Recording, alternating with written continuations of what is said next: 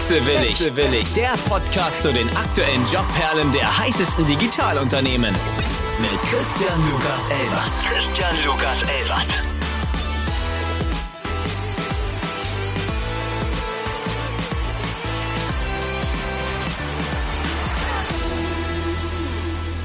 Wunderschönen guten Morgen, Jakob, an alle Zuhörer unseres wunderbaren Podcasts Wechselwillig. Ich freue mich heute auf einen etwas anderen Gast, der uns hoffentlich ganz, ganz viele Tipps und Tricks verraten kann, wie wir in unserem Alltag ein bisschen besser mit Stress umgehen werden. Nicht der ganz, ganz klassische Start-up-Weg, den wir bis dato von vielen anderen gehört haben. Umso interessanter finde ich ihn persönlich. Ich glaube, seine Ratschläge hätte ich mir vor ein paar Jahren öfters ans Herz gelegt und äh, hoffentlich auch damals schon ein bisschen befolgt dann wäre ich ein paar Falten weniger und vielleicht äh, ein paar weniger schlaflose Nächte hinter mir. Ich freue mich sehr. Jakob ist Gründer der Drachenberg Akademie und auch Erfinder der Drachenberg Methode. Hängen geblieben. Ich könnte es versuchen zu erklären, ich werde es aber sein lassen und werde es Jakob ähm, selbst überlassen. In der Regel fragen wir die Leute, wie sie im Startup hängen geblieben sind. Für viele ist das eine Reise, die sie einmal ausprobieren wollen und es dann nicht rausschaffen. Ich glaube, dein Weg ist hier ein etwas anderer. Du hast dich sehr bewusst für dein eigenes Startup entschieden und wolltest, glaube ich, auch sehr, sehr gewollt da drin hängen bleiben, um anderen Leuten was Gutes zu tun. Aber ich würde sagen, ich überlasse es dir persönlich, dich einmal vorzustellen, was deine Reise war. Ich habe gesehen, Nationalmannschaft, Burnout, da war alles dabei. Guten Morgen. Guten Morgen, ja. Ja, vielen Dank für das Intro. Ich bin jetzt überhaupt nicht in dem Startup-Spiel mit drin, ne? also Investoren oder irgendwelche Pitches oder äh, Runden oder krasse Hyper-Growth-Wachstumspfade. Finde ich interessant als Konsument. Also ich konsumiere sehr viel über die deutsche und internationale Startup-Szene. Und es war auch der Plan, damit so zu starten 2015. Ich habe mit drei, vier Investoren auch geredet. Und dann gab es aber einen sehr entscheidenden Tipp und der hat mich dann eigentlich auf den Pfad von dem Bootstrapping gebracht, also über eigenen Cashflow zu wachsen, keine Fremdinvestoren mit reinzunehmen. Und es war, ich hatte zu dem Zeitpunkt schon zwei Workshops verkauft. Da hatte ich noch nicht mal eine Steuernummer, kein gar nichts. Das war TLGG, kennt man wahrscheinlich auch, die Agentur. Da habe ich die Gründerin Francie interviewt für meine Bachelorarbeit in Psychologie und dann die ersten meinen Workshop verkauft. Und dann meinte der Gründer, mit dem ich mich unterhalten habe, wenn das jetzt schon so ist, dann mach das mal ein Jahr lang. Dann kriegst du wahrscheinlich die fünffache Summe oder du stellst fest, du brauchst die gar nicht mehr. Ja, und dann brauchte ich es nicht mehr, in Anführungszeichen. Und nach zwei Jahren, also zwei Jahre nach der Gründung 2017, war das Modell dann so sattelfest, dass ich safe davon leben konnte. Ich habe dann sozusagen, um zu starten, einen Gründerkredit aufgenommen, um sozusagen mit Zeit zu kaufen. Der Weg ist natürlich ein bisschen anders. Ich will nicht sagen, dass er anstrengender ist, aber er ist anders. Er bringt natürlich viel Phasen mit sich, die man sonst überspringt, einfach mit Geld, mit Netzwerk, mit, äh, ich sag mal so, Impulsen von Leuten, die halt Multimillionen-Unternehmen gebaut haben. Liebe aber trotzdem die Mentalität hinter Startups am Ende, ja. Also wenn es bei uns darum geht, gesunde Stressbewältigung für alle möglich zu machen. Und zwar als Kompetenz, die ich lernen kann, genau wie sprechen, laufen, Gitarre spielen oder schwimmen. Dann habe ich da, glaube ich, nicht weniger mutige Vision als jemand, der jetzt irgendwie ein paar Millionen eingesammelt hat. Und ich probiere beides zu spielen gleichzeitig. Das ist natürlich manchmal sehr herausfordernd. Also wir wachsen jedes Jahr um, um 100 Prozent, also verdoppeln uns Jahr über Jahr. Und ich finde es mittlerweile sehr charmant, dass mir hier keiner reinreden kann. Ja, das kann ja auch, kann ja auch positives Reinreden sein. Aber ich weiß ganz gut, was ich will und das ist halt ein Familienunternehmen bei mir. Das gebe ich im besten Fall in 60 Jahren an meine ungeborenen Enkelkinder ab. So, und das finde ich ist sehr selten geworden, weil alle irgendwie schnell rein, schnell raus, innerhalb von drei Jahren erfolgreich und reich werden. Ich habe nichts gegen Reichtum und Erfolg, ganz, ganz im Gegenteil. Aber ich finde es sehr charmant, was aufzubauen, was Substanz hat und was ich als System für mich nutze, um vielen Menschen weiterzuhelfen beim Thema Stress, wirklich eine Lösung zu präsentieren, die einfach und leicht funktioniert. Und auf der anderen Seite ein System für mich zu bauen, dass ich gesund bin, dass ich Spaß habe, dass ich wachse, aber einfach selber komplett im, im, äh, in der Kontrolle bin. Genau, das zu dem Weg. Magst du uns einmal erklären in den ersten Schritten, weil du hast gerade eben gesagt, du hast Francie für deine Bachelor-Thesis interviewt und dir einen Workshop verkauft. was für einen Workshop, beziehungsweise wie bist du überhaupt dazu gekommen, auf die Idee zu kommen, jemanden einen Workshop zu verkaufen, mit welchem Inhalt? Ja, genau, da fange ich ein bisschen weiter vorne an. Du hast ja schon erwähnt, also ich war 15 Jahre Leistungssportler, Wasserball, erste Bundesliga, dreimal deutscher Jugendmeister, für Deutschland eine U21-Europameisterschaft gespielt. Und da war immer ganz viel Stress da, aber es war wie, der, wie das Wasser für den Fisch. Also es war für mich einfach immer da. Ich kannte das nicht anders, als zu performen, Leistung zu bringen, gut drauf zu sein, motiviert zu sein, alles geregelt zu bekommen, sehr effizient zu sein, weil ich musste ja den Leistungssport mit jeden Abend Training und zweimal Frühtraining neben dem normalen Gymnasium irgendwie hinbekommen. Und dann habe ich das gemacht, dann habe ich Psychologie studiert, aber einfach nur interessanterweise, weil ich es konnte, also weil ich halt Kadersportler war und dann kann man sich den, die Uni so ein bisschen aussuchen, weil man wird, man mehr gefördert. Dann habe ich das gemacht, zwei Jahre und dann im fünften Semester, ja, hatte ich meine erste depressive Episode weil mein Glaubenssatz war, je mehr ich mein Ziel erreichen will, desto mehr muss ich mich anstrengen, desto mehr muss ich mich pushen, desto härter muss ich werden, desto fokussierter, desto mehr muss ich es wollen. Und bei mir war nicht eingebaut, dass ich was nicht erreiche. Es war immer nur, wenn ich was erreicht habe, dann habe ich mich nicht genug angestrengt. Also es liegt alles komplett in meinem Machtbereich und hat bis dahin auch sehr gut funktioniert, dass ich Stress genutzt habe, um Energie zu bekommen. Dann hat sich's gedreht und meine Identität war damals ja der Superman, der alles hinkriegt, der beliebt ist, der Psychologie studiert, der geile Partys macht, der irgendwie ja einfach auch im Leistungssport zu Hause ist. Das heißt, ich habe alle Themen gespiegelt bekommen, die ich nicht haben wollte in meinem Leben. Also Angst, Unsicherheit, Traurigkeit, Scham und Schuld. Ne, das sind ja so die Themen, die sich auf psychische Erkrankungen meistens noch draufsetzen unglaublich viel habe ich mich dafür geschämt, weil ich wusste ja nicht, was los mit mir war und dachte so, hä, ich irgendwie, vielleicht bin ich faul, vielleicht bin ich irgendwie komisch oder verrückt oder krank oder so. Und dann hat es sechs Monate gedauert. Ich bin wirklich komplett aus dem Leistungssport raus für sechs Monate und habe auch in der Zeit 21 Kilo Übergewicht aufgebaut, also körperlich und psychisch wirklich komplett krank. Und dann, genau, nach sechs Monaten war ich wieder gesund, psychisch, nach zwei, drei Monaten auch wieder körperlich gesund, da hatte ich wieder Normalgewicht und seitdem fasziniert mich das Thema gesunde Stressbewältigung. Das ist jetzt so zehn Jahre her, weil ich gemerkt habe, dass der Stress halt in meinem Kopf entstanden ist. Ja? Keiner hat mir einen Stein äh, oder einen Stock in die Speichen gepackt, nur ich war die einzige Person, die mich hart runtergemacht hat, weil ich mal erschöpft war, weil ich mal traurig war oder nicht schlafen konnte und sehr pessimistisch war in dem Moment. Genau, und dann bin ich da gestartet äh, und habe interessanterweise gehört dazu, sehr ambitioniert direkt gegründet 2013. Dachte so, ach komm, jetzt habe ich doch die Welt verstanden. Was, was ist los eigentlich mit euch? Hat nicht so richtig geklappt. Ich war noch nicht so weit, musste die, die UG damals wieder einstampfen nach zwei, drei Monaten. Habe erstmal meinen Abschluss gemacht in Psychologie, habe mich ein bisschen fokussiert und bin dann, habe dann seriös gegründet 2015. Erst Einzelunternehmen und dann ein paar Jahre später die GmbH. Genau, das heißt, mein Thema ist total dieses so, ey, es ist einfach eine Fähigkeit, wie du mit Stress umgehst. Es ist kein Schicksal, es ist nicht in Stein gemeißelt, es sind ganz oft Glaubenssätze, die wir nicht hinterfragen, also ne, Gedanken, die so tief in uns drin sind, dass wir sie nicht mehr als Gedanken wahrnehmen, sondern als Regeln über die Welt. Und ich weiß halt, wie es sich anfühlt, wenn im Kopf die ganze Zeit äh, rumschwirrt, du musst perfekt sein, du musst beliebt sein, du musst alles kont kontrollieren, du musst immer stark sein, du darfst nicht erschöpft sein, ne, Leistung höher, schneller, weiter. Und das sind manchmal sehr positive Glaubenssätze und manchmal sind die Glaubenssätze aber auch negativ und richten sich gegen uns selbst und fucken uns einfach hart ab. So, und als ich das dann gemerkt habe, dass man das lernen kann, dass man sich umprogrammieren kann auf eine positive Art und Weise, und dann geht es darum, den Umgang mit Stress zu lernen und nicht um Anti-Stress, also nicht wegrennen vor dem Leben, nicht wegrennen vor Konflikten, nicht wegrennen vor Disharmonie, sondern die Fähigkeit zu erlernen, zu verstehen, wann ist Stress positiv, also wann ist eine Erwartung, Idealbild für mich positiv. Und wann ist der Stress, den ich mir gerade mache, eher negativ, der klaut mir Energie, der führt dazu, dass ich noch mehr Fehler mache. Und dann ist ja der Kardinalfehler, den wir irgendwie men menschlich machen, ist, wenn ich mehr Fehler mache und erschöpft bin und eh schon voll viel Stress habe, nochmal intern den Druck zu erhöhen und mit der mentalen Peitsche hinter und her zu laufen und zu sagen, das geht so nicht, du bist schlecht, ja, oder Liebe ist gleich Leistung, ich bin nur etwas wert, wenn ich leistungsfähig bin, etc. pp.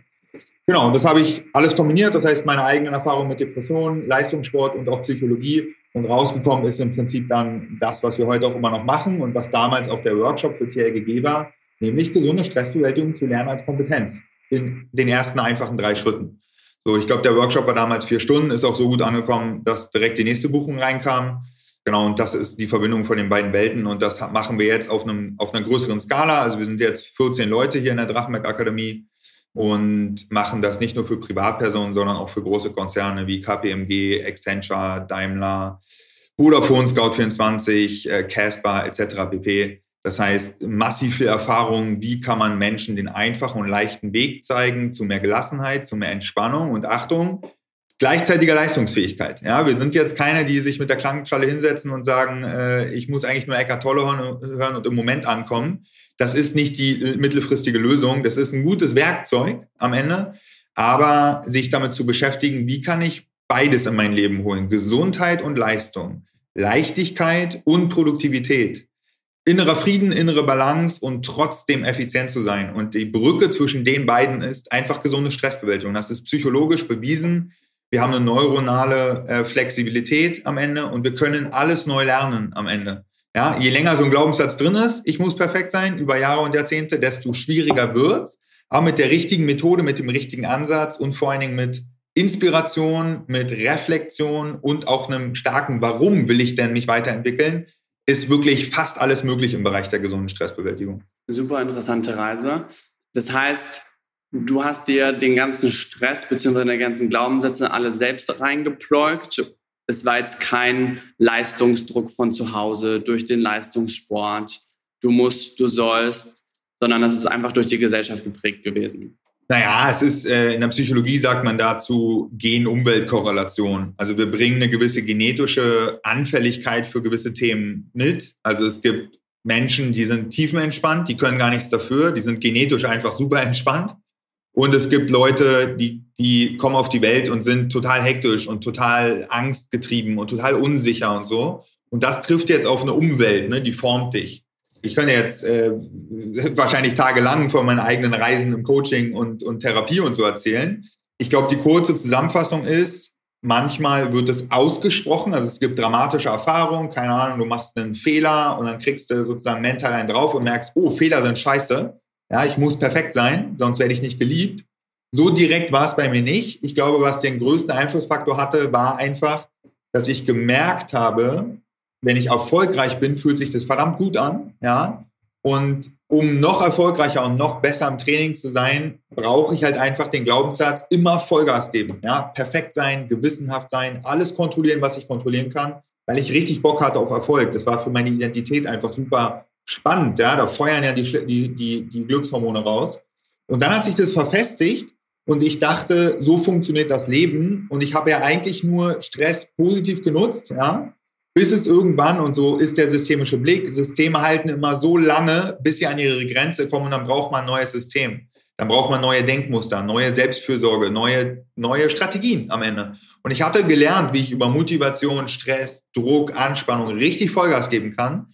Was ich nie gelernt hatte, weil ich es bis dahin nicht brauchte, bis vor zehn Jahren, wie ich mit Ruhe, mit Vertrauen, mit Gelassenheit, mit Selbstfürsorge, mit Überblick am Ende auch Energie kreieren kann und damit einen Wechselspiel hinkriege aus Push und Pull, also zwischen Anspannung und Entspannung. Ja, und dann ergibt Stress wieder total kurzfristig Sinn, aber nur danach mit Stressabbau und Entspannung in Kombination. Ähm, und die Wahrheit wird man nicht rausfinden, da müsste man eine Doppelblindstudie machen, mich nochmal mit einem Zwilling äh, die Welt schießen, einmal weg von meinen Eltern und einmal in äh, in, im Umfeld von meinen Eltern und müssen nur zu gucken, was rauskommt. Also die Anfälligkeit für Depressionen ist auf alle Fälle genetisch und das ne, kann sein, dass es ausbricht oder nicht ausbricht. Und das ist genau diese Gen-Umwelt-Korrelation oder Interaktion, die man überall sieht. Plus am Ende im Leistungssport, ich hatte schon kurz darüber geredet, Liebe ist gleich Leistung. So funktioniert Leistungssport. Leute, die leistungsfähig sind, die spielen, die kriegen Aufmerksamkeit, die fahren halt zur Union-Europameisterschaft. Naja, und wenn du keine Leistung bringst, dann, dann es halt nicht um dich. Dann spielst du nicht und die, für dich interessiert sich auch keiner am Ende. Weil es wird sich um die Leute gekümmert, die spielen. Ja, und nicht um den 15. bis 20. Mann. So traurig wie das klingt, aber so funktioniert Sport am Ende. Und das war mit das härteste, die härteste Nuss, die ich knacken musste, mich bedingungslos lernen zu lieben, egal ob ich krank bin, ob ich gesund bin, ob ich erschöpft bin, ob ich motiviert bin, ob ich Witze erzähle, ob ich keine Witze erzähle, um meinen eigenen Selbstwert bedingungslos aufzustellen, egal welche Konditionen ich gerade habe im Leben oder nicht.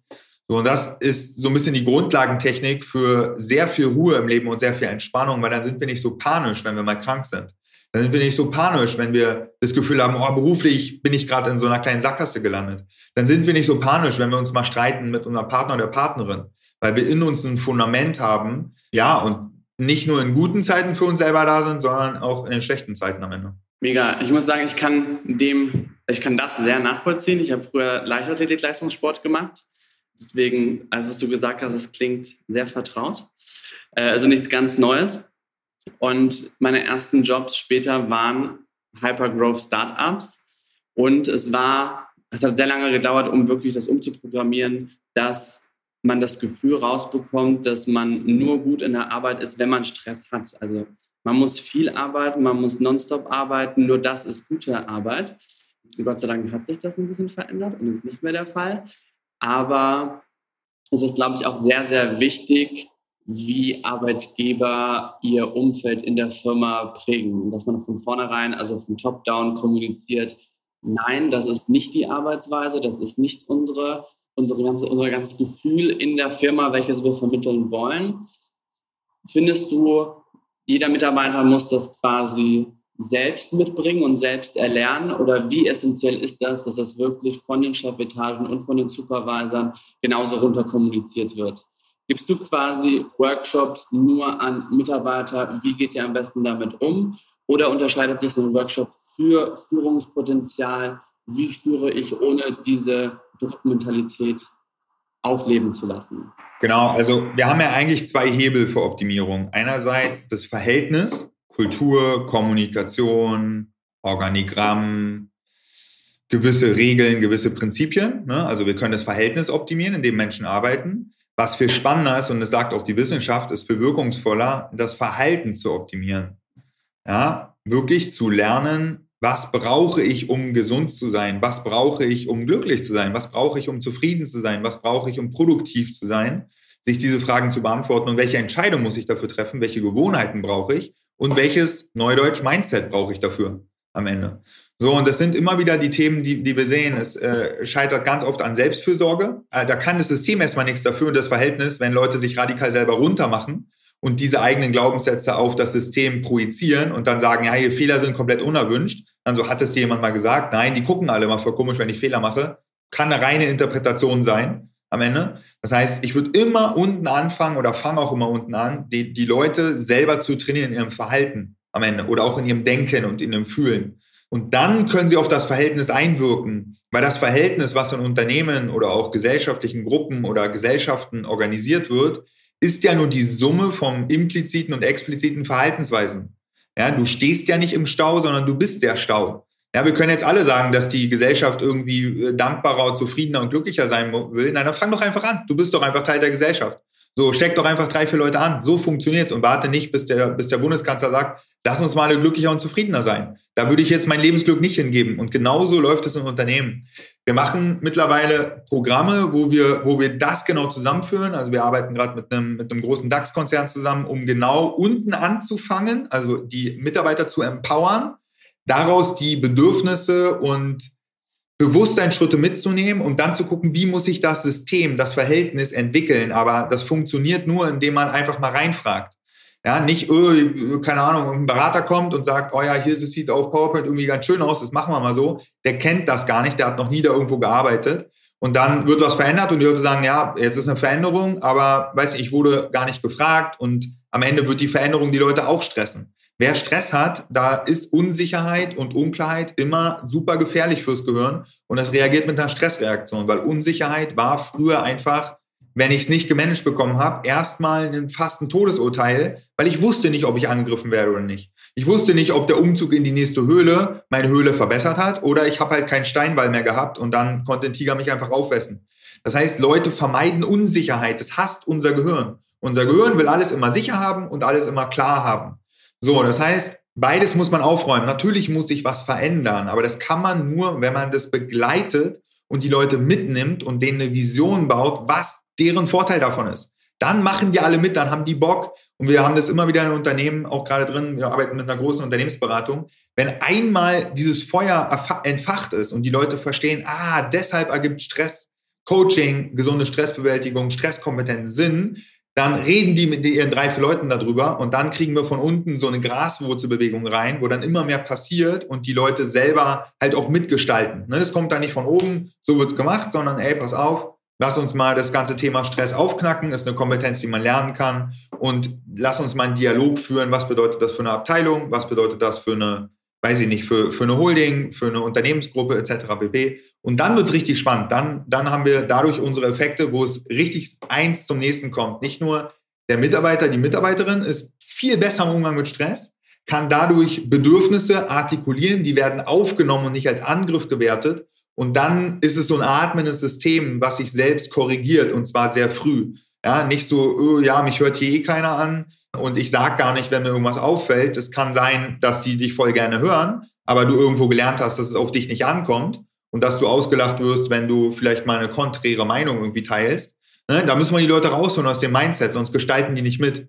Sonst finden die tausend Ausreden, warum sie einfach durchhalten, warum sie resignieren, warum sie sabotieren irgendwann. Und das machen die nicht mit Absicht, sondern weil das immer wieder eine Grenze gibt, sowas mitzugestalten, braucht man einfach Selbstbewusstsein, man braucht Selbstwert und vor allen Dingen, dass es auch gewünscht wird, dass Ver Veränderungen nicht passieren, weil die Zukunft so, äh, weil die Vergangenheit so scheiße ist, sondern Veränderung ist notwendig für die Zukunft. Es ist komplett notwendig. War es vor Corona? Ist es auch mitten in Corona und jetzt auch nach den paar Jahren immer noch notwendig? Es geht gar nicht anders. In einer immer komplexer werdenden Welt muss ich Updates fahren in mir selbst und in meinem Familiensystem, in meinem Freundeskreisen, in meinen Ehrenämtern und in meinem beruflichen System. Es geht gar nicht anders. Ansonsten kannst, findest du keine neuen Lösungen auf für, für neue Fragen, sondern beantwortest neue Fragen mit alten Antworten. Naja, da kommt halt Scheiße raus. Windows 98 war damals auch richtig geil, aber keiner benutzt mehr Windows 98. Bedeutet nicht, dass es damals nicht das Beste war, aber die Zeit hat sich geändert. Du brauchst einfach eine neue Software. Ich wollte dir eigentlich eine andere Frage stellen, aber das ist die perfekte Überleitung. Ich meine, das war jetzt gerade die perfekte Erklärung, warum man wechselwillig sein sollte. Also wir brauchen Veränderung. Ähm, es ist essentiell. Wir müssen andere Sachen sehen, wir müssen andere Sachen erleben, wir müssen neue, Seite, neue Sachen lernen. Wie wichtig würdest du sagen, ist es wirklich wechselwillig zu sein im Jobkontext? Würdest du sagen, ist es noch gesund, zehn Jahre bei einem Unternehmen zu sein? Ist es gesund, dass man sich trotzdem noch umschaut? Ist für manche Leute vielleicht zehn Jahre in einem Unternehmen genau das Richtige, für die anderen nicht. Was ist da deine Meinung dazu? Genau, ist natürlich super individuell. Ich glaube, was man festhalten kann, der War of Talent ist vorbei. Die Talente haben gewonnen. Der, der Krieg findet nicht mehr statt, sondern das ist einfach entschieden äh, am Ende. Die Frage ist, wer, wer hört diesen Podcast, wer hört das nicht Podcast? Ich unterstelle mal der Zielgruppe, dass man Skills hat, die am Markt gebraucht werden. Ne? Ich gebe jetzt mal Ratschläge für, für Mitarbeitende, die Skills haben, wo man wirklich sagt, das braucht eigentlich fast jedes Unternehmen. Weil es gibt ja jetzt auch gerade Leute, die haben Skills, die haben ein bisschen Pech, gerade weil halt eine Software, eine künstliche Intelligenz das neu ersetzen kann. Dann würde ich radikal mich damit beschäftigen, was lerne ich in den nächsten zwölf Monaten neu, um davon dann 30 Jahre zu profitieren. Aber ich gehe mal darauf an, ich habe Skills, bringe Mehrwert, bin motiviert, habe Bock. Dann ist die erste Regel, die ich immer wieder überprüfen würde, ist der Job scheiße, weil er scheiße ist? Oder ist der einfach scheiße und unangenehm, weil ich nicht so richtig gut bin im Umgang mit Stress?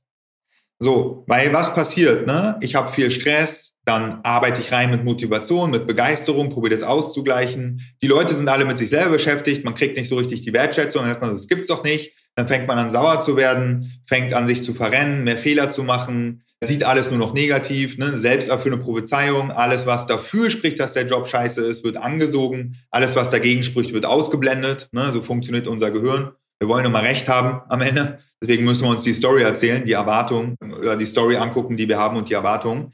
Um das sozusagen, um da nicht reinzurennen in so ein Ding, okay, ich hatte jetzt vier Jobs in drei Jahren und alle waren stressig, kann sein, dass du einfach stressig bist. So, und da kann der Job dich auch nicht retten am Ende wenn man, wenn das jetzt eine Annahme ist, dann ist es natürlich smarter, erstmal an seiner Stressbewältigung zu arbeiten. Keine Ahnung, drei Monate, sechs Monate, für sich selber Bedingungen zu definieren. Woran würde ich denn merken, dass es besser wird? Was sind denn die Themen, die ich mir überhaupt wünsche? Es gibt ja Leute mit so einer chronischen Lebensunzufriedenheit, die wissen gar nicht, was sie wollen. Die wissen einfach nur, dass es aktuell nicht richtig gut ist.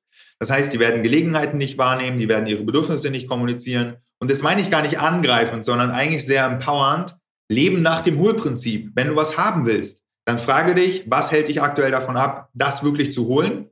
Wissen die Leute, dass du das haben willst? Wissen die Leute, dass du eigentlich in dem Bereich arbeiten willst, dass du eigentlich eine Gehaltserhöhung haben möchtest, dass du eigentlich weniger, mehr woanders arbeiten möchtest? Ne? Also artikuliere das, bring die Informationen raus und bring damit auch einen Prozess der Klarheit in Schwung. Weil entweder es passiert, dann sagst du, voll geil, hätte ich mal früher machen müssen, einfach mal kommunizieren, was ich brauche. Oder du kriegst eine Stoppschild, dann ist es aber wenigstens keine Hypothese, auf deren du den Job wechselst, sondern Fakt. Nämlich, dass dir jemand gesagt hat, das geht bei uns nicht.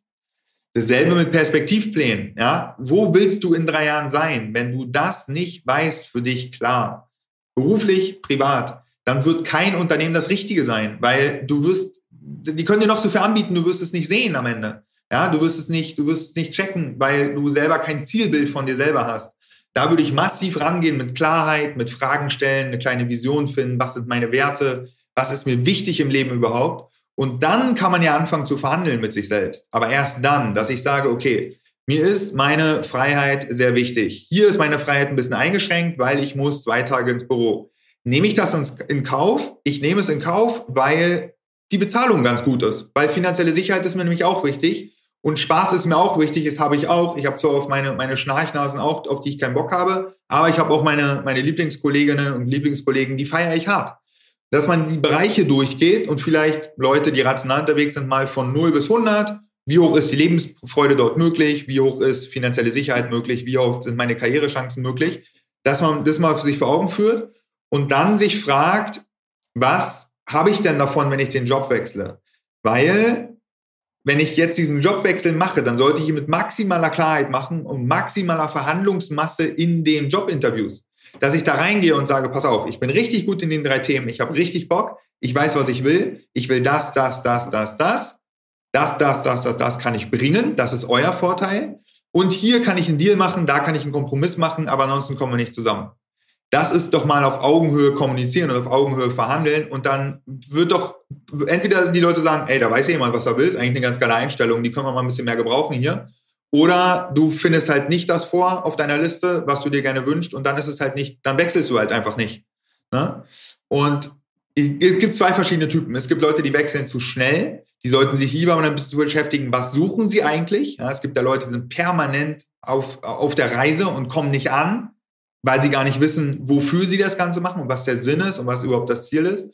Und es gibt Leute, die wechseln deutlich, deutlich zu spät am Ende. Einfach nur aus dem Dilemma, dass jetzt die Situation scheiße ist, aber wir haben uns so dran gewöhnt, dass es so eine unglückliche, bequeme Haltung geworden ist. Ne? Und da so ein bisschen zu versacken, zu meckern, dann zu sagen, ja, das gibt's doch gar nicht, hier irgendwie, oh, ich werde hier so klein gehalten, etc. pp. Aber der Leidensdruck ist noch, noch nicht so hoch, dass sie bereit sind für eine Veränderung, weil Veränderung bedeutet, sich mit sich selber zu beschäftigen, ja, neue Leute kennenlernen, neu am Ende zu checken, äh, wie, wie gestalte ich das ganze Thema, weil es könnte ja auch schlechter werden. Und das bei den Leuten, die zu lange im Job sind, ist halt einfach das, dieses Thema, okay, es ist jetzt nicht richtig geil, aber es könnte noch schlechter werden und deswegen bleibe ich lieber hier. Weil hier weiß ich wenigstens, wie es wirklich abläuft. Es ist zwar unglücklich, ich bin unzufrieden, aber ich kenne es wenigstens, es ist bekannt. So, und da wirklich reinzugehen und zu sagen, über welchen Horizont reden wir denn gerade? Wenn jemand Mitte 30 ist und der ist in einem Job unglücklich, das ergibt keinen Sinn. Wenn man nicht mal startet mit Stressbewältigung mit eigener, dann drei, nach, nach drei Monaten, nach sechs Monaten checkt, okay, ist bin ich ich, ist es wirklich der Job? Dann alle Informationen raus, die man hat. Das wünsche ich mir. Ansonsten wird es hier bei uns, bei uns beiden eng werden. Ja, weil diese Arbeit, diese Energie, die man darin investiert, um den Traumjob zu finden am Ende, die hat ja eine Rendite über 30, 40 Jahre. Ja, also ich investiere jetzt mal sechs Monate, zwölf Monate und habe dann mein Fundament. Und wenn ich nur meinen Job um 10, 20 Prozent besser mache, dann profitiere ich davon 30, 40 Jahre. Und das ergibt Sinn. Ja, ich glaube, die Leute checken teilweise nicht, wie lange sie noch arbeiten müssen.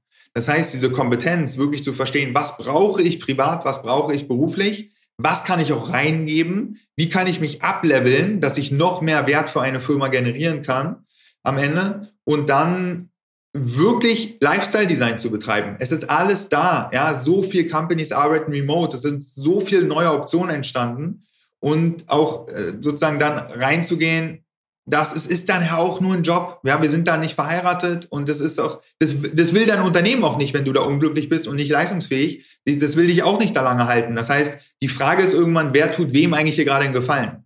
Der Arbeitgeber, dem Arbeitnehmer oder der Arbeitnehmer, dem Arbeitgeber? Und das aufzulösen mit eigener Klarheit, weil dazu ist mir zumindest die eigene Lebensqualität und Lebensfreude zu wichtig, aus dieser Haltung, naja, ich bin doch froh, dass ich überhaupt einen Job habe. Nee, so ist es gerade nicht mehr. Guck dich einmal um, die, die Optionen sind alle da und da mach halt einfach kurz zwei, drei Weiterbildungen. Da ist äh, das ganze Thema Online-Marketing, das ganze Thema Webseiten bauen, das ganze Thema Social Media ist so schnelllebig, da schlägt immer aktuelle Weiterbildung Erfahrung. Es kann keiner sagen, ich habe zehn Jahre TikTok-Erfahrung, weil es gibt noch keine zehn Jahre TikTok. Das heißt, die Gelegenheiten kann man nutzen, um auch reinzugehen in Themen, die sind so neu, da bist du mit ein bisschen Weiterbildung, mit ein bisschen Ausbildungen, bist du da komplett vor der Welle und wirst eine Expertin, eine Expertin für ein Thema, was es erst seit sechs Monaten gibt oder so. Und das ist so ein bisschen mein, äh, mein Take dazu. Zusammengefasst, sich nicht am Ende reinbringen in eine Position, wo man sagt, ich habe nicht das beste und geilste Leben der Welt verdient. Das haben wir alle verdient. Am Ende, es liegt da. Ja, entweder du holst es dir und du probierst es dir aufzubauen unter deinen, unter deinen Möglichkeiten, oder du lässt es halt bleiben, aber dann kann keiner was dafür. Das heißt, hier brauchen wir wirklich Verantwortung. Ja, du, wir sind die Summe unserer Entscheidungen, die wir aktiv getroffen haben und die wir unbewusst getroffen haben und aller Kompromisse, die wir eingegangen sind. Du entscheidest dich jeden Tag neu zu dem Unternehmen zu gehen. Ja, es zwingt dich keiner. Du kannst dich krank melden, wenn du krank bist. Du kannst kündigen sofort. Ja, wir sind hier sehr arbeitnehmerfreundlich in Deutschland bist du vom Staat aufgefangen, musst dich nicht um Essen und irgendwas kümmern. Und diese Verantwortung kann teilweise sehr schmerzhaft sein. Und das ist der Hauptgrund, warum Leute keine Verantwortung im Leben übernehmen, ist, weil sie nicht schuld sein wollen, wenn mal Fehler passieren, weil sie nicht schuld sein wollen, wenn mal irgendwas nicht so klappt, wie man es plant.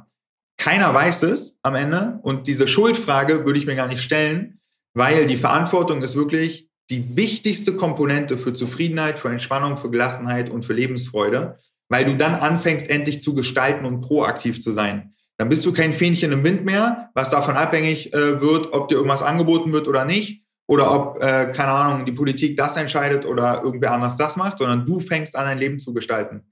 Mit dieser Verantwortung kann aber auch die, die schmerzhafte Erkenntnis kommen, wenn jetzt Leute zehn Jahre unglücklich im Job sind, dass sie keiner gezwungen hat, da zu bleiben. Das war ihre eigene Entscheidung.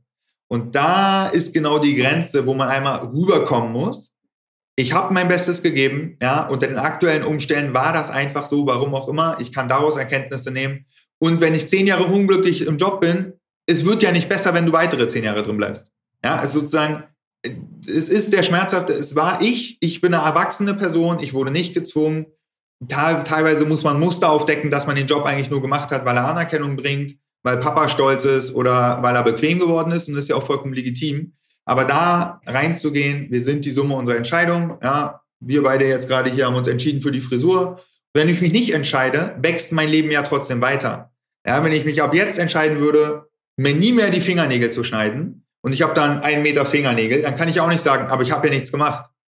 Naja, du hast dir nicht die Fingernägel geschnitten. Ne? Unterlassene Entscheidung ist auch eine Entscheidung. Es gibt dieses keine Entscheidung treffen nicht, wenn du keine Entscheidung triffst, entscheidest du dich immer für die Wiederholung von deinen Denkmustern, von deinen Routinen. Du bist beim gleichen Partner, beim gleichen Job, triffst die gleichen Leute, konsumierst das gleiche RTL 2, die gleichen Social Media Apps und isst genau das gleiche, trickst den gleichen Alkohol und damit wiederholst du einfach nur deine Vergangenheit am Ende. So, und das muss man manchmal so wirklich klar sagen, weil die Leute teilweise aufwachen müssen, um zu gestalten. Es kommt nicht der Retter, die Retterin auf dem weißen Schimmel und präsentiert dir den Traumjob. Den darfst du dir erarbeiten. Und die Belohnung dafür ist großartig, weil du wirst du von Montag bis Freitag davon profitieren. Das waren ein paar weise Worte, ne? Das würde ich am liebsten allen Leuten sofort einmal an die Hand geben. So, äh, nehmt euer eigenes Schicksal in die Hand. Kenne ich leider zu viele Leute.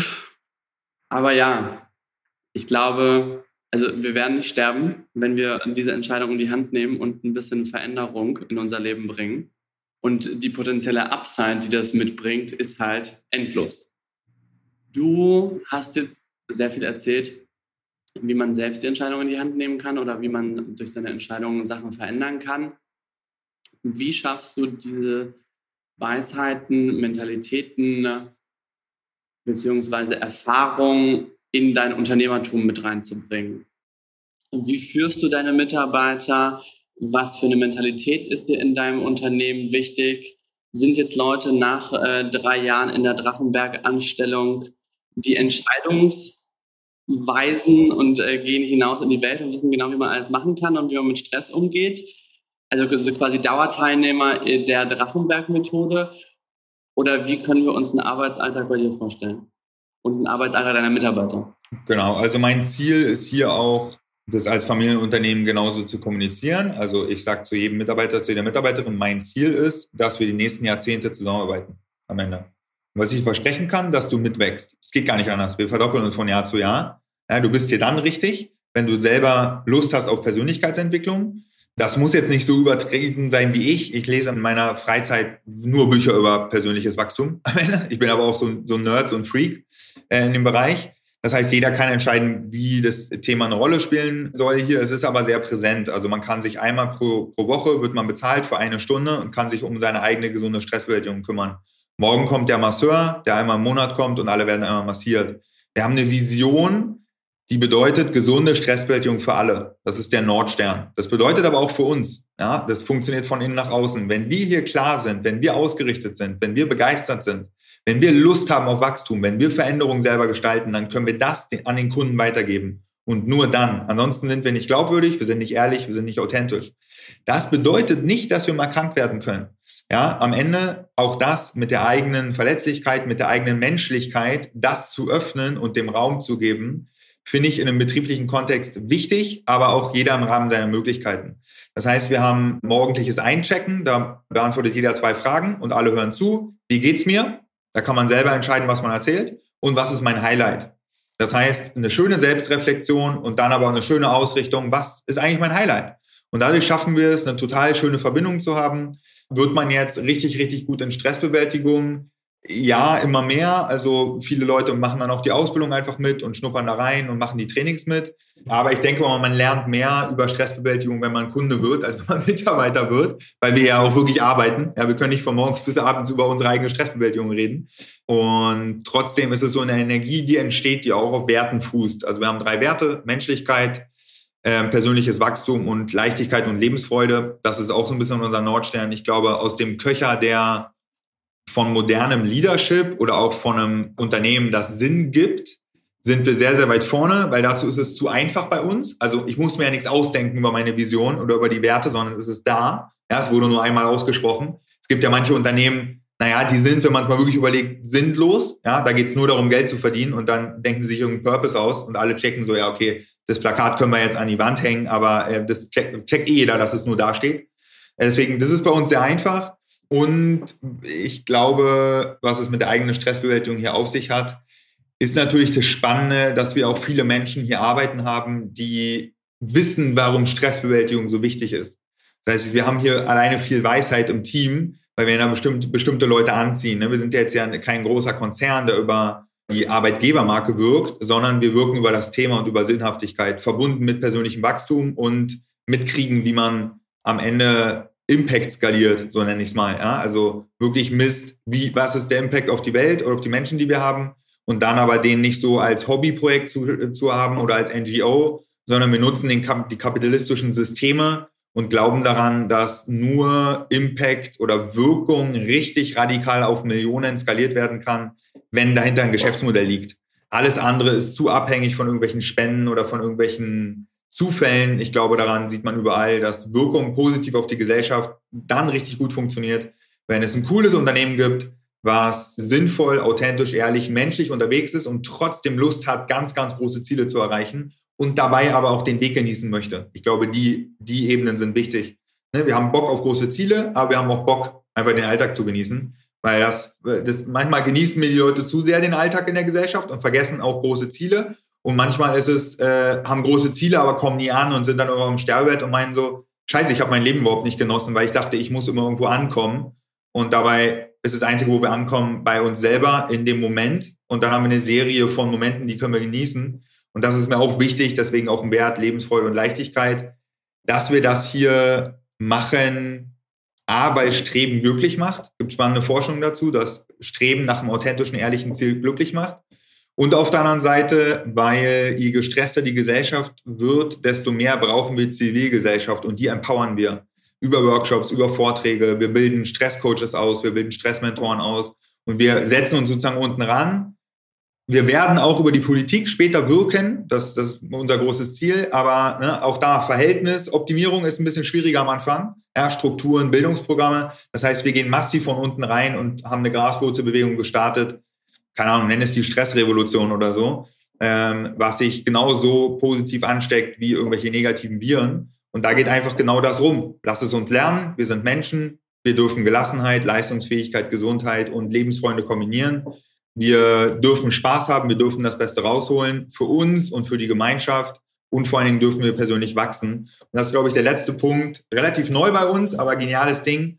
Wir haben einen Channel, der heißt Fail and Grow. Da werden Fehler geteilt, die wir machen. So, da habe ich jetzt äh, was reingeschrieben vorgestern.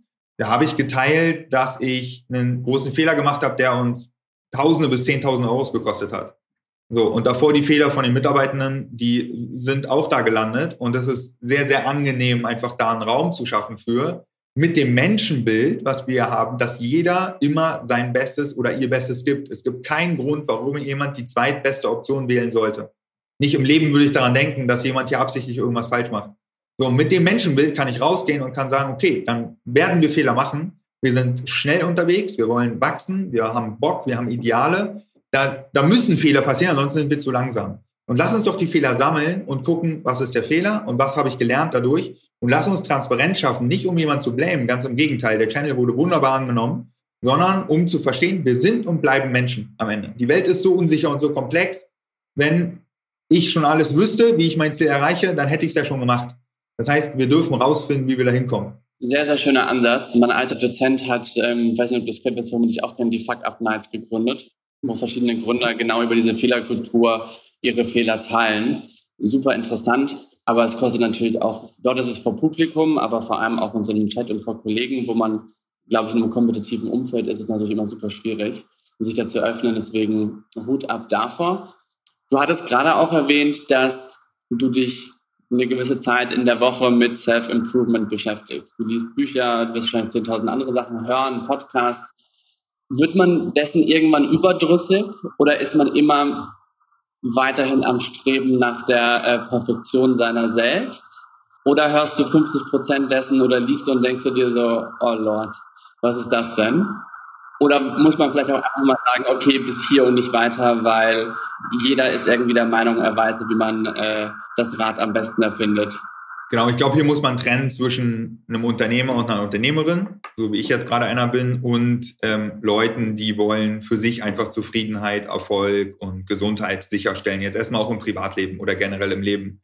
Ja, weil viel Antrieb für persönliches Wachstum kommt daher, dass ich weiß, dass das Unternehmen nur so groß werden kann, wie ich groß bin, in Anführungszeichen. Das heißt, ich bin die größte Hürde. Ich bin das, die, größte, die, die größte Grenze für das Unternehmen. Logischerweise, weil ich Geschäftsführer und Gründer bin von dem Unternehmen. Bedeutet, ich arbeite an mir, um noch mehr Menschen zu erreichen, um noch mehr Menschen, die gerade nicht schlafen können, die traurig sind, die verzweifelt sind und die wissen nicht, dass sie gesunde Stressbewältigung lernen können. Die haben die Info nicht. So, denen die Info zu geben und eine Schablone zu bauen, wie sie es lernen können, das ist jetzt mein Antrieb in Anführungszeichen. Und da geht es auch gar nicht um Perfektion, sondern ich koppel halt meine Sinnhaftigkeit für persönliche Weiterentwicklung an einen höheren Zweck, an einen Sinn, an einen Purpose, ja, Menschen zu erreichen und weiß, dass meine eigene Entwicklung dann eigentlich wie so eine reife Frucht vom Baum fällt. Manchmal, manchmal bin ich dann auch in Phasen, wo ich denke, okay, genug gehört, genug, genug Impulse konsumiert. Ich darf jetzt wieder umsetzen, integrieren und ich habe jetzt auch keinen Bock, mich irgendwie weiterzuentwickeln und mache jetzt erstmal den Kram, den ich gerade immer mache. So, das ist immer so ein Pen Pendelspiel. Es gibt ja auch diese Optimierungsfalle, ja, da optimiert man sich einfach nur, um dieses Gefühl zu haben, noch besser zu werden. Und da kommen die Leute nicht an. Also du wirst keinen Moment finden, wo du so perfekt bist, dass du nie wieder krank wirst. So perfekt, dass du nie wieder, weiß ich nicht, Angst hast oder Wut empfindest oder dich streitest. Dieses Leben gibt's nicht.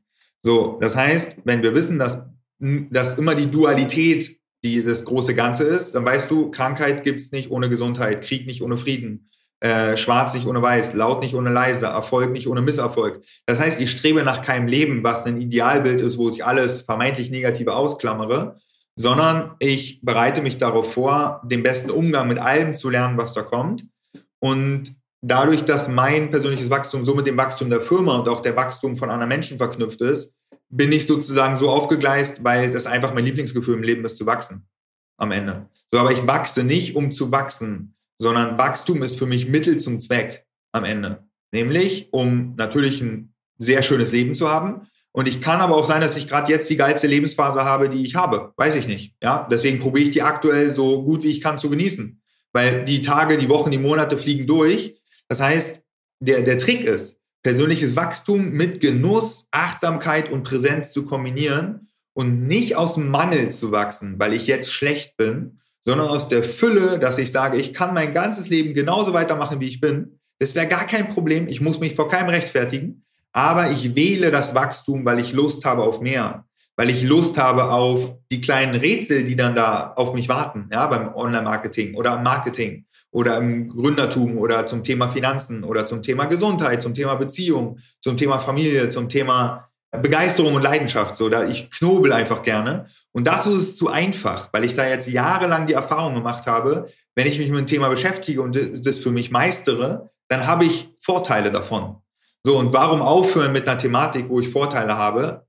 Die einzige Sache wäre gewesen, wenn ich dann meinen aktuellen Zustand abwerten muss. Und das ist das, der größte Fehler, den Leute machen bei, bei Zielen. Ziele erreicht man am besten aus der Dankbarkeit und aus der Zufriedenheit für alles das, was man hat und nicht aus dem Glaubenssatz, ich habe und bin nicht genug. Da entsteht natürlich ein krasser Antrieb, wenn ich sage, ich habe nicht genug und ich bin nicht genug und ich will richtig sein. Ja, ich will genug sein. Und wenn der Glaubenssatz aber nicht aufgelöst wird, dann rennen die Leute jahrelang, jahrzehntelang irgendwas nach und sie kommen nicht an. Das Einzige, was sie nicht ankommen lässt, ist der tief verankerte Glaubenssatz, ich bin nicht genug, ich habe nicht genug. Es gibt gerade in Berlin Leute, die haben alles. Ja, die müssen die nächsten zehn Generationen nicht mehr arbeiten und die sind trotzdem unglücklich und unzufrieden. Das heißt, Erfolg hängt nicht direkt mit Glücklichsein und Zufriedenheit zusammen. Auf der anderen Seite kann man vielleicht sagen, dass Dankbarkeit, Zufrieden, Zufriedenheit die Bedingung ist für Erfolg, das wäre zum Beispiel jetzt Lebenserfolg, wie ich ihn sehen würde. Da würde ich eine gewisse Grundzufriedenheit und eine Dankbarkeit als Element von Erfolg sehen. Und es gibt auch Leute, ich war in Kapstadt in so einem Slum, die Leute haben gar nichts. Ja, vielleicht sind, die sind sogar glücklicher als ich am Ende oder glücklicher als ein Multimilliardär. Das heißt, dieses Entkoppeln von dem äußeren Erfolg und dem inneren Erfolg, würde ich mal jetzt, oder der inneren Welt. Ja, du wirst niemals Dinge, die du in dir selber vermisst, mit externen Sachen auffüllen können wenn du selber Probleme hast mit Selbstliebe, dich selber so zu umarmen und dich heftig zu feiern, natürlich ist dann die erste Reaktion, erfolgreich zu sein, dass andere Leute dich feiern, dass andere Leute dich umarmen.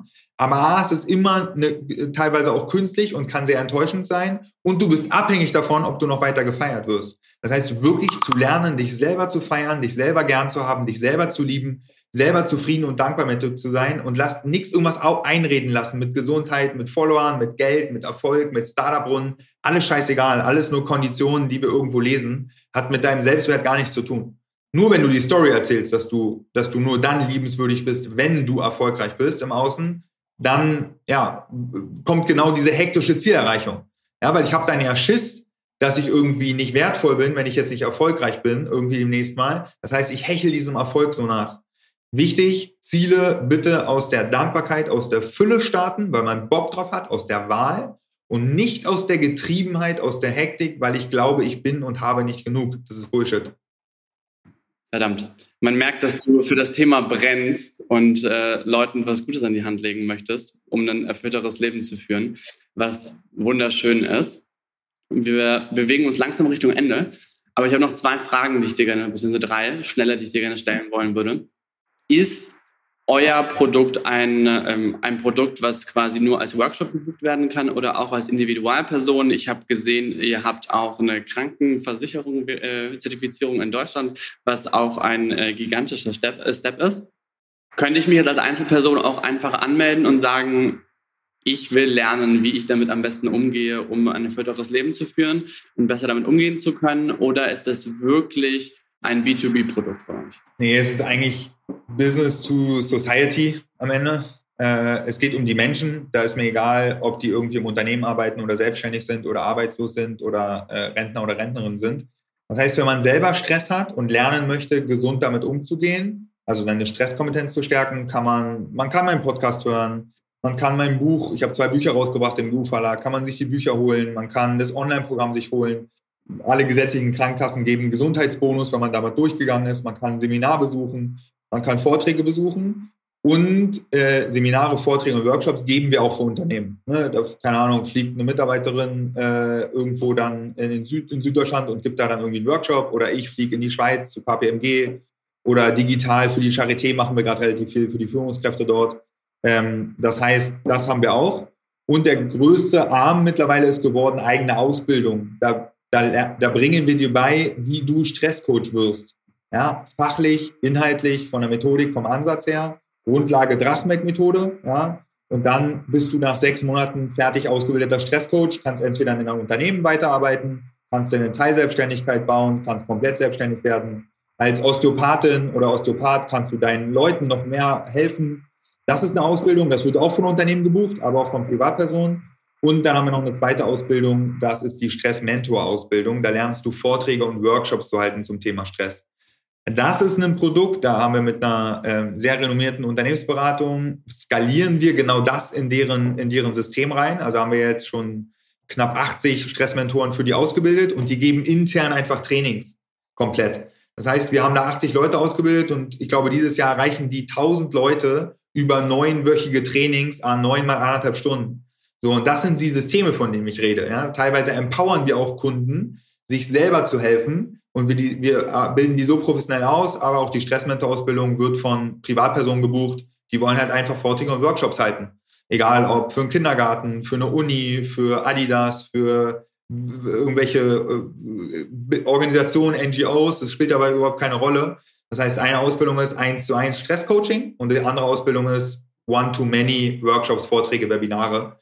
Und das ist so die Welt, die wir, die wir haben. Und dabei fließt B2B und B2C immer, immer sozusagen in ein System mit ein, weil es sind immer Menschen, die haben Stress und wollen eine Lösung oder wir bilden die Leute aus, mit Menschen zu arbeiten, die haben Stress und die wollen die Lösung. Und dabei spielt B2B und B2C fast gar keine Rolle. Wenn ich jetzt kein Multiplikator als äh, Stresscoach sein möchte, sondern ich habe einfach hart Bock auf die Drachenberg Akademie und intern was zu bewegen, beziehungsweise direkt an eurer Seite zu lernen und zu arbeiten. Was für Leute sucht ihr? Welche Profile können sich bei euch bewerben? Ja, also aktuell ähm, Marketing, Online-Marketing, Videograf, Social Media Marketing, alles, was da mit reinspielt. Das ist der nächste, die, der nächste Evolutionsschritt für uns. Äh, wir haben gemerkt, wir kommen mit unser Performance Marketing an eine gewisse Grenze. Wir müssen jetzt eine Omnipräsenz draußen aufbauen äh, weil es teilweise nicht so easy ist, Social Media neben dem ganz normalen Kundenprojekten zu machen. Das heißt, es ist immer das Erste, was hinten runterfällt. Das heißt, die ganze Marketingwelt, da suchen wir viel.